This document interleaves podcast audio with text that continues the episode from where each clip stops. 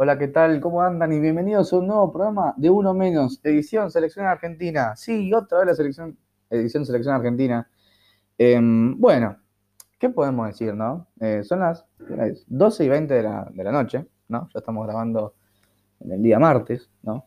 El día lunes jugó la selección contra Paraguay. Eh, ganó la selección argentina, sí, como todos vieron que ganó la selección argentina. Ganamos con un gol del Papu Gómez. baila como el Papu, vamos, Papu Gómez, que jugó hoy, solamente. Hoy jugó y ya metió un gol.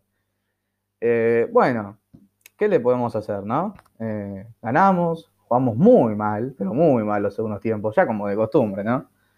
Em, pero bueno, lo importante es que ganamos. Ahora, en el análisis lo vamos a hacer dentro de unos dos minutos, pero quiero que mi compañera Martina haga su descargo sobre este partido.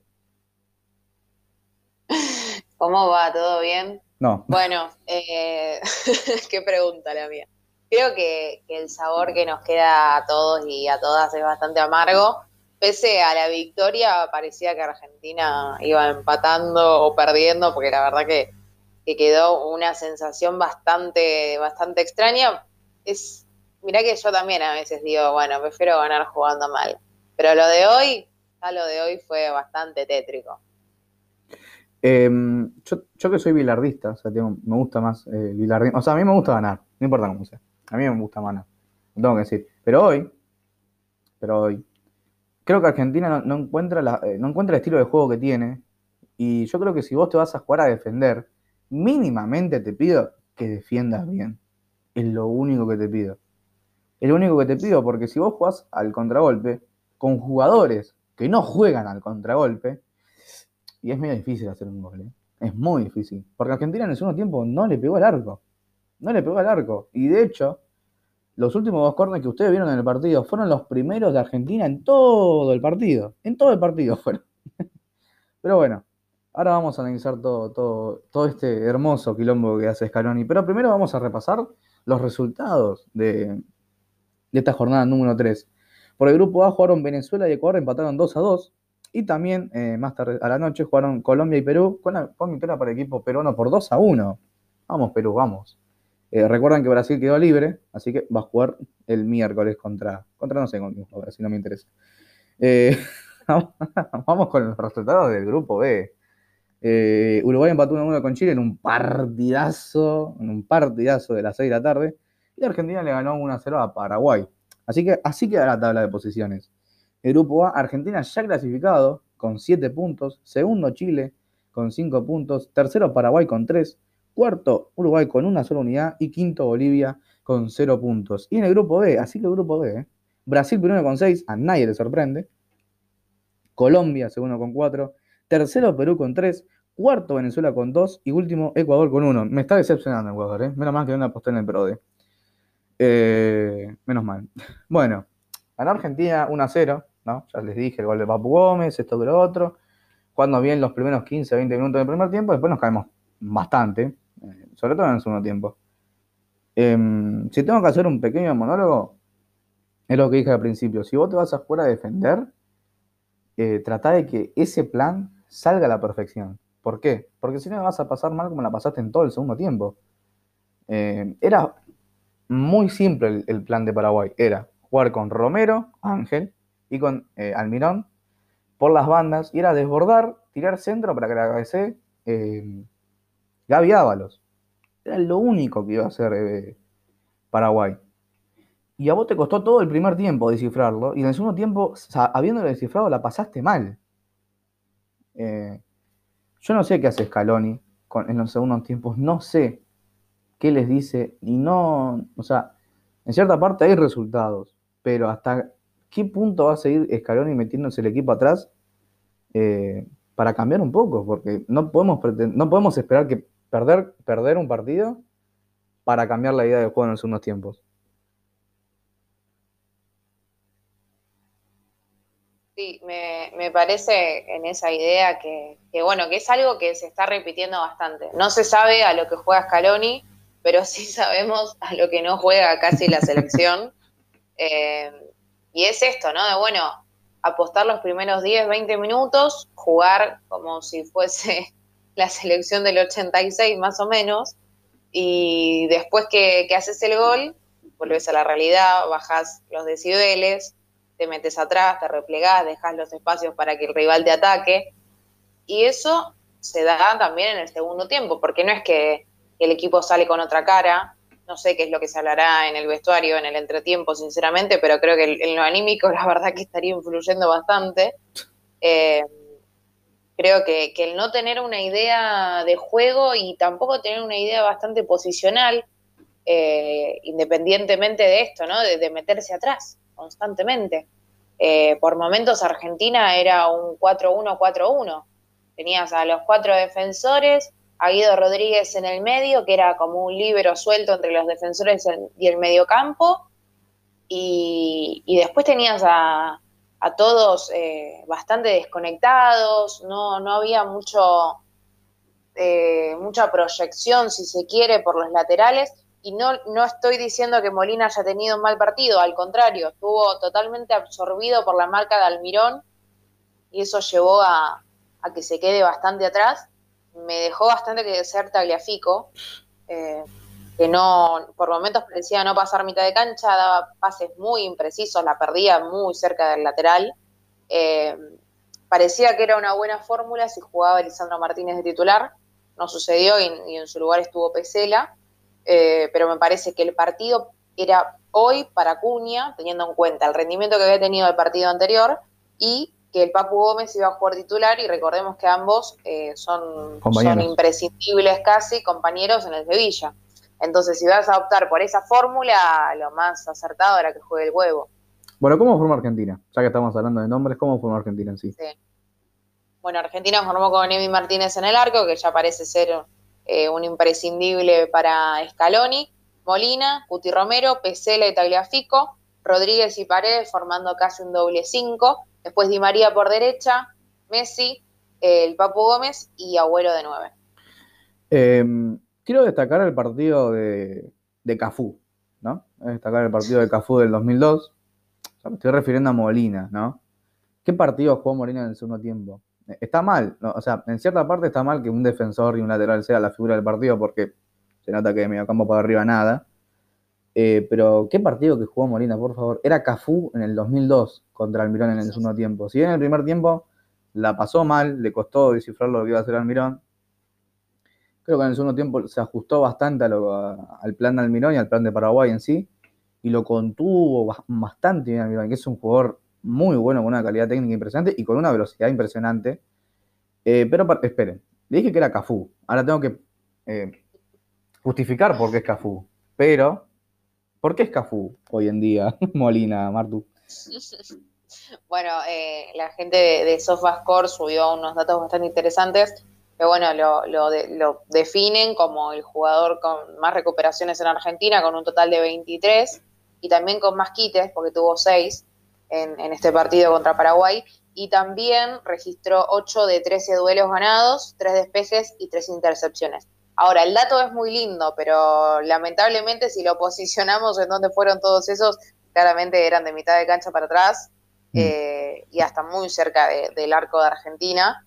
Eh, lamentablemente, digamos, no, no pudo dar lo mejor de, sí en ataque, como sí lo vimos en partidos anteriores, pero sinceramente contuvo muy bien la marca de, de Almirón.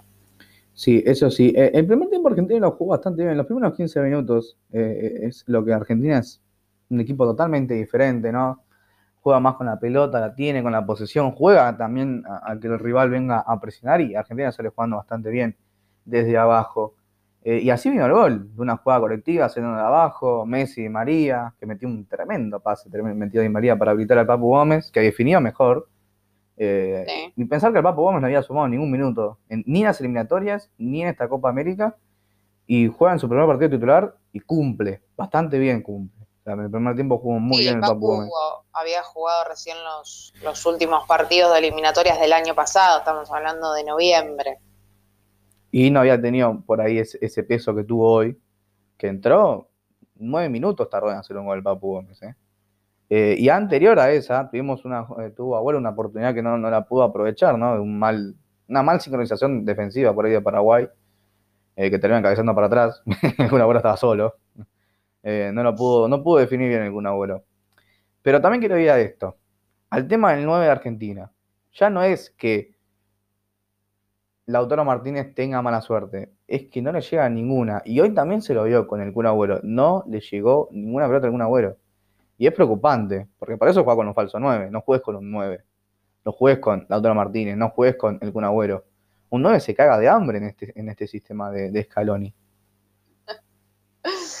No, bueno, es, es eh, para reírse, pero también es para llorar, porque, bueno, le hablábamos un poco antes de, empezar a grabar, y es esto, ¿no? Que independientemente de quién juegue, lo pongas a Lautaro Martínez, lo pongas a Kun Agüero, insistas con el Tucu Correa, eh, cuando dejas a tu nueve solo, casi aislado del resto de tus compañeros, con, jugadores que no llegan en, desde, desde las bandas para poder centralizar un poco más, eh, por más que le lleguen las pelotas a tu delantero, que primero son menos por decantación, eh, estás solo. Entonces no, no, no encontrás a alguien para, que pueda definir como lo necesita la, selección.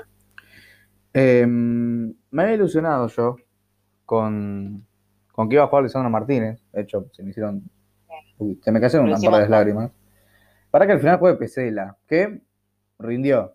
No jugó el partidazo, pero rindió. Yo creo que que a lo que yo esperaba de Pesela me terminó convenciendo. Tampoco para ser titular, pero hoy me convenció. El Cuti Romero al principio del, partido no medio un poco nervioso entregando las pelotas, unos, controles medio defectuosos, pero después estuvo perfecto. Y Fico. Eh, es un lateral que no pasa el ataque. Y es complicado jugar así, si tratas de, de hacer un 2-1 constante. Porque después vos lo pones a Cuña y es un lateral que acompaña, que pasa, que genera peligro. Y Tagliafico la única jugada de peligro que generó fue en el minuto 88, cuando se guindó a pasar por primera vez al ataque. Y si vos vas a apoyar tu juego también en los laterales, es complicado con, un lateral que no sube, como Tagliafico.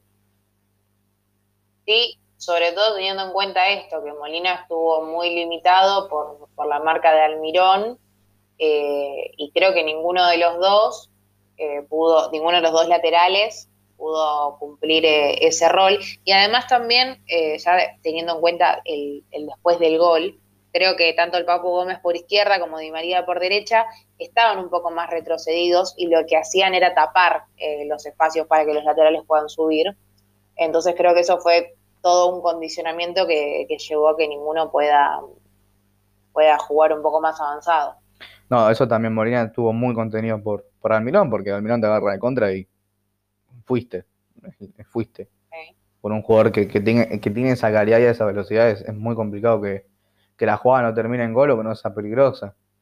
Em, quiero hablar del medio argentino, porque hoy el doble 5 fue Paredes y Guido Rodríguez. Me sorprendió que haya jugado ahí, pensé que no iba a jugar. Eh, bien el primer tiempo, Guido Rodríguez no tuvo el partido que tuvo contra Uruguay, creo que fue bastante más flojo eh, este partido. Y Paredes también, bien el primer tiempo y en el segundo tiempo, agua, agua total. Eh, y es algo que, que se lo recrimina siempre a Paredes, es la amarilla tonta. Siempre es, una, es un jugador que se condiciona muy temprano y muy, muy boludamente.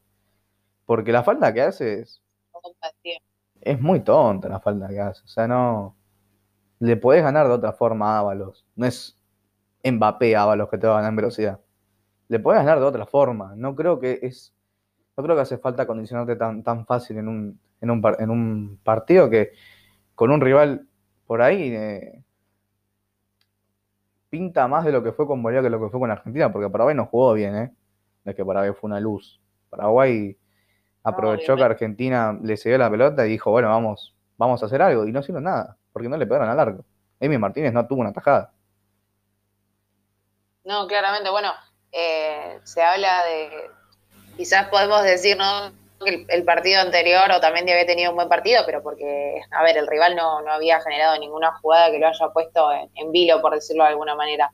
Y creo que hoy, bueno, a Emi le pasó, a Emi Martínez le pasó lo mismo porque eh, no, no, Paraguay no pateó casi al arco, no tuvo, no, no vieron jugadas, viste, las del uh, el famoso, eh, qué cerca que estuvieron.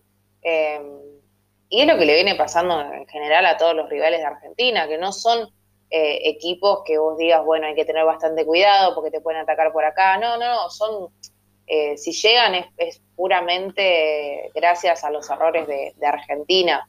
Eh, creo que, a ver, ahora el, quizás el cuco es enfrentarse a Brasil, que si todo sigue de la misma manera, que Argentina y Brasil llegan a la final, sería la única, el único momento en el que se encontrarían. pero pensando en el día de mañana, cualquier selección de Europa medio pelo te golea. Es que, em, es que sí, es que lamentablemente es así. Si, si, o sea, si nosotros seguimos jugando de esta manera, si hoy jugamos, si nosotros jugamos así contra Brasil, no, nos jugamos mínimo 5 o mínimo 4. Porque es, eh, es que vos, vos, ves el partido con Chile, el, el, partido con eliminatorias, gol de pelota parada. Ves el partido de Colombia, penal, y una salida mal de Foy. Después, ves el partido con Chile, penal atajado, gol de rebote. Con Uruguay ganaste, porque tampoco Uruguay llegó. Son eh, ocasiones que el rival tiene mínimas y que las sabe aprovechar. Y Argentina, eh, eh, me sorprende esto porque Argentina ya que juega a defenderse, lo que vos tenés que tratar de hacerlo es defenderlo bien, que el rival no tenga ninguna chance eh, ninguna mínima chance de, patear al arco o de que genere algún peligro. Y eso es lo peor, es que a Argentina les genera peligro. Si bien Paraguay hoy se dignó, a, tirar centros a nadie, te agarra Colombia otra vez y vos sabés que Colombia le va a tirar centros a Borja. Y ya sabés, y ya te pasó con Borja que te ganó de cabeza. Ahora, ¿a qué jugás? ¿A qué? Los cambios, otra vez los cambios. Yo no entiendo ¿Cuál es el, la justificación de poner al Tucu Correa? No lo entiendo. Además, sin, contexto alguno, porque no importa si, bueno, claramente Argentina no juega muy bien en los segundos tiempos, pero no importa el momento por el cual esté pasando Argentina, se sigue insistiendo por el Tucu Correa sin, ningún tipo de contexto firme. No, nos dio la victoria con Bolivia y desde ahí no lo sacó más. No lo sacó más. Nos ponen todos los segundos tiempos. Para mí es cábala.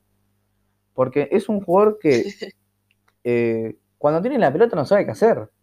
Porque tampoco la agarra mucho, ese es el tema. Pero cuando la tiene no genera peligro. Eh, no, no, no entiendo por qué, no, no entiendo la justificación de meter al Tuco Correa. Por ahí la justificación de Scaloni es, bueno, meto línea de 4, era un 4-4-1-4, bueno, lo meto por la banda. No juega, no, no, no, tampoco sirve, porque no tiene marca el Tuco Correa, porque es un jugador más para jugar adelante. Eh, Igual que hoy también con, Ángel Correa, que entró y hizo más que el Tuco Correa. Eh, tampoco sí, entró faltando 10 minutos. También, no le dejaron hacer mucho.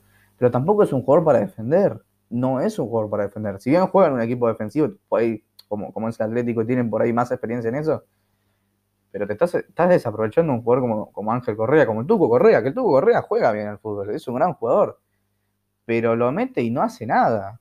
¿Entendés lo que te digo? Es, meterlo a hacer una tarea que a él no le sale, y no es que no le sale hoy, no le salió ni con Uruguay, no le salió ni con Chile, ni con Colombia, y ni no sé si entró con Chile también en, en el partido eliminatorio, pero no le sale. No, pero no me, no me llamaría la atención que lo haya hecho.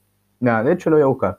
Eh, me, parece que creo que si querías buscar un jugador que pueda cumplir esa función, y, no lo hubiese llevado al Lugo Correa no lo hubieras llevado. No, y además, bueno, esto también lo, hablábamos antes de empezar a grabar, lo dejaste afuera de campo. Claro. Fue otro de los jugadores que estuvo presente en las eliminatorias, que era, creo yo, eh, de los que mejores se entendía con Lautaro, que formaba ese tridente o Campos, Lautaro y Messi. Eh, me parecía bastante interesante eso. Después, bueno, eh, pasó, pasó mucho tiempo desde noviembre a esta parte que la selección volvió a jugar pero independientemente de eso, eh, creo que está apostando a jugar con un 9 que Argentina no tiene por condiciones físicas. Se, se arma todo el planteo, si se quiere, eh, para armar, armar algo para, para, lo que Argentina no está preparada, por decirlo de alguna manera. Pero la insistencia con el Tuco Correa, sinceramente, ya llega a un punto que no la entiendo. Es que no, bueno, no entró ni con Chile ni con Colombia. Bueno, perdón, Tuco, te barría con un partido al pedo. Eh, pero igual, con Chile entraste en el segundo tiempo, no hizo, no hizo nada, no, no, no tuvo, no cambió el partido. Con Uruguay también tampoco cambió el partido y hoy no, no, fue, no hizo nada el Tuco Correa. Porque lo limita mucho el ponerlo por la banda y decir y obligarlo a cumplir una función que no están acostumbrados. Porque es así. Después también entró Nico Domínguez, que no había jugado ningún partido. Eso, también fue otro de los cambios que no se entendió mucho. ¿Qué hizo Nico Domínguez? ¿Para qué entró? ¿Qué, ¿Qué, función entró a cumplir Nico Domínguez en la cancha? ¿A defender? Nico Domínguez. Un jugador con una calidad tremenda lo pones a defender. Es como que ponga a defender. es como, me acuerdo cuando el eh, Patón Bauso lo puso de 4 al Ario. es, lo mismo. Es lo mismo.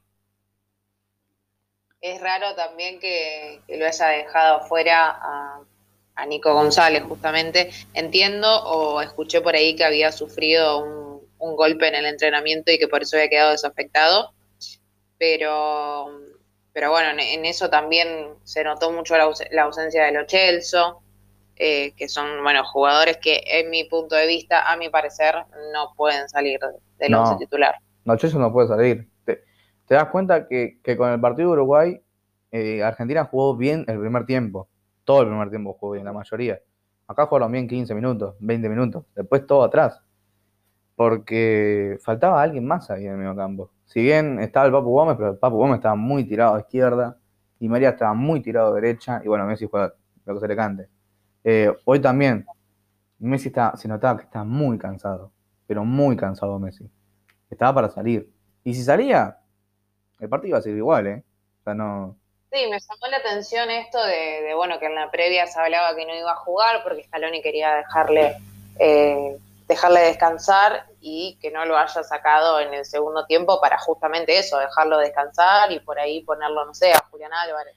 Es raro el manejo de Scaloni con, o sea, es raro la información que se transmite de los medios hacia el público, ¿no? Porque la semana pasada supuestamente iba a jugar el Ángel Correa titular, no fue ni al banco. Hoy supuestamente iba a jugar Lisandro Martínez, fue a suplente y jugó Pesela. Foyt, titular casi todos los partidos, entraron en el segundo tiempo, afuera de la convocatoria. Ocampo, titular, afuera de la convocatoria. Yo creo que tenés que manejarte mejor con el grupo. Porque eh, creo que a Scaloni por ahí le falta eso, la experiencia de saber manejar un grupo, porque no puede trascender la noticia de que va a jugar el tuco, eh, va a jugar el tuco, va a jugar Ángel Correa titular y ni siquiera va al banco. O sea, déjalo en el banco si, supuestamente iba a ser titular. Como hiciste hoy con Lisandro Martínez. Eh, creo que Scaloni llevó jugadores que no pueden cumplir esa función que él quiere en el segundo tiempo. Porque si vos te querés defender, bueno, eh, traer jugadores que sepan defender. Yo creo que si el huevo Acuña entraba en el segundo tiempo, mira, si entraba el huevo Acuña por, por el Kun Agüero, lo entendía más que el cambio del Tuco Correa, porque de última el huevo Acuña juega de lateral. Eh, tiene un poco más de marca que el Tuco Correa. Lo entiendo más ese cambio. O lo entiendo más si entraba por el medio. Pero tampoco lo puso. Esa es mi sorpresa. Tampoco lo puso. Eh, sí, cambios son bastante raros. Pero bueno, ¿qué vamos a hacer? ¿Cuánto le ponemos a la selección hoy? Yo le pongo un 5. Ah. sí, bueno. No pasa, es increíble que no pasa de 6.50 a 7, ¿eh? No, es, es que, a ver, el segundo tiempo hace que la selección baje del... Sí, baje la sí es que son dos selecciones distintas. Es increíble. Em, vos en el primer sí, yo un 6 y me estoy arriesgando. Ah, yo le tiro un 5 y estoy siendo bueno. Eh, bastante. Yo creo que La selección del primer tiempo es para ponerle un 10, ¿no? Un 9, si querés, ¿no? Pero en los segundos tiempos te hace bajar un montón la nota. Los jugadores que jugaron bien en el primer tiempo bajan el rendimiento y también le baja la nota. Bueno, el Papo Gómez, si seguía jugando, si jugaba el segundo tiempo como jugó el primero, y era para ponerle un 9, un 10, qué sé yo. De hecho, salió figura del partido. Eh, pero después es, como. Es como un cansancio. Yo, yo siento. Va, yo estoy.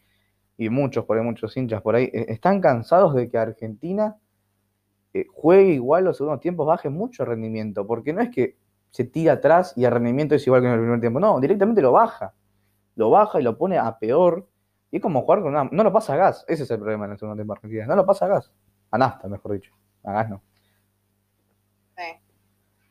Eh, sí, bueno, es, es, eso, ¿no? No sabemos justamente a qué es lo que juega Argentina, no sabemos a qué es lo que juega Scaloni, por más que hace tres años que ya está a cargo de la selección, pero lo que sí sabemos es esto, que, a la hora de jugar los segundos tiempos, o mismo después de cualquier gol, eh, la selección se relaja. Bueno, se dio solamente el caso con Colombia porque el gol había sido a los dos minutos y el gol de Paredes llega en el minuto ocho, pero después de eso...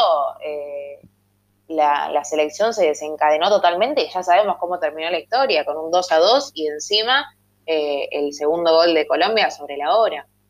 Claro, vos podés jugar bien defendiéndote, ¿eh? Hay equipos que, se tienen atrás y juegan bien. No hay ningún problema defendiéndote. Si te querés tirar atrás todo el partido, está bien, podés jugar bien. El tema es que si vos te tiras atrás y jugás mal, y, y peor, no sabés defender, y está ser un problema. ¿Por qué? Porque los equipos que se juegan tirando atrás juegan el contragolpe. Ahora, Argentina tiene la pelota. ¿Qué hace? Vamos para atrás de nuevo. No, no. Tirá un poquito más para adelante. Fíjate si lo puedes agarrar mal parado Paraguay. Porque hubo muchas ocasiones que Paraguay estaba todo, todo el ataque y un contragolpe los liquidabas al partido.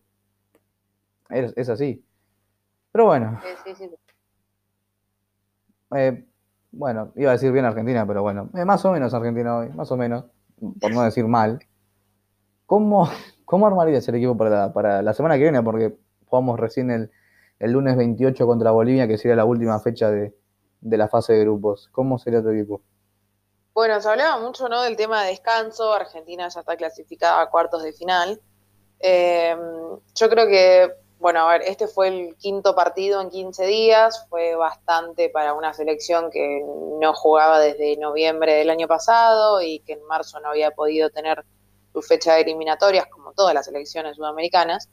Eh, sin embargo, yo no sé si le daría un descanso importante a la selección, sí quizás podría darle lugar a otros jugadores que no vienen siendo titulares. Eh, yo creo que la defensa tiene que ser, bueno, claramente lo, sostengo a, Diego Martínez en el arco. Después la defensa, claramente Molina tiene que ser el cuatro titular indiscutido. El Cuti Romero, Lisandro Martínez y Acuña. Después, eh, me gustaría poner a Guido Rodríguez por detrás de Lo Chelso, de Paredes y de Depol, pero tengo que sacar a alguien en ataque. Y me quedaría quizás eh, Messi y Lautaro, porque Agüero sinceramente no me terminó de convencer. Entiendo que eh, es sí un buen cambio para el segundo tiempo. Yo, me gustó el equipo, ¿eh? me parece que lo voy a dejar. Pasa que yo, eh, yo sacaría a Messi. Yo le daría descanso a Messi con Bolivia. Y jugaría con Lautaro y con algún Agüero. Creo que es, es un partido ideal para ponerlos. O sea, no. Si no era hoy y no fue hace dos partidos, es el partido con Bolivia que no es por desmerecer a Bolivia, pero en cierta parte es la selección más débil del grupo. Eh, y es la selección que, bueno, está última y hoy por hoy no está clasificada a los cuartos. Eh, yo creo que. bueno, y esta fecha quedó libre también. Claro, es un partido para probar cosas, ¿no? Probar con Lisandro Martín en titular. ¿Por qué no lo puedes probar? ¿No? Es un partido para probar cosas, para probar esquemas, por así decirlo, ¿no? Eh, para probar jugadores, qué sé yo, para probar duplas, ¿no? Cómo va Cuti Romero con Lisandro, o cómo va en un caso mágico que juegue Lautaro Martínez y, el Kun juntos. Yo creo que es un, es un equipo para probar. Pero bueno, ay, bueno, descargamos todo. Igual, ¿hasta, ¿hasta qué punto Argentina tiene que seguir probando un equipo y no empezar a sentar un equipo titular? Lo dejo ahí en puntos suspensivos para el próximo capítulo. Próximo capítulo de Escalón y sus cambios locos.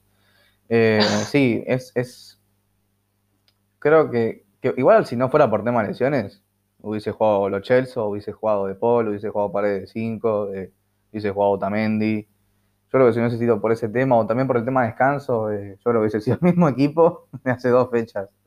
Eh, pero bueno, llegamos al final de este lindo, lindo, lindo programa. así que nada, nos vemos la semana que viene, nos tomamos una semana de descanso. Gracias. con Mebol. así que nada, nos vemos la semana que viene y espero que se cuiden. Y estén, defiendan mejor que Argentina, por favor, se los pido.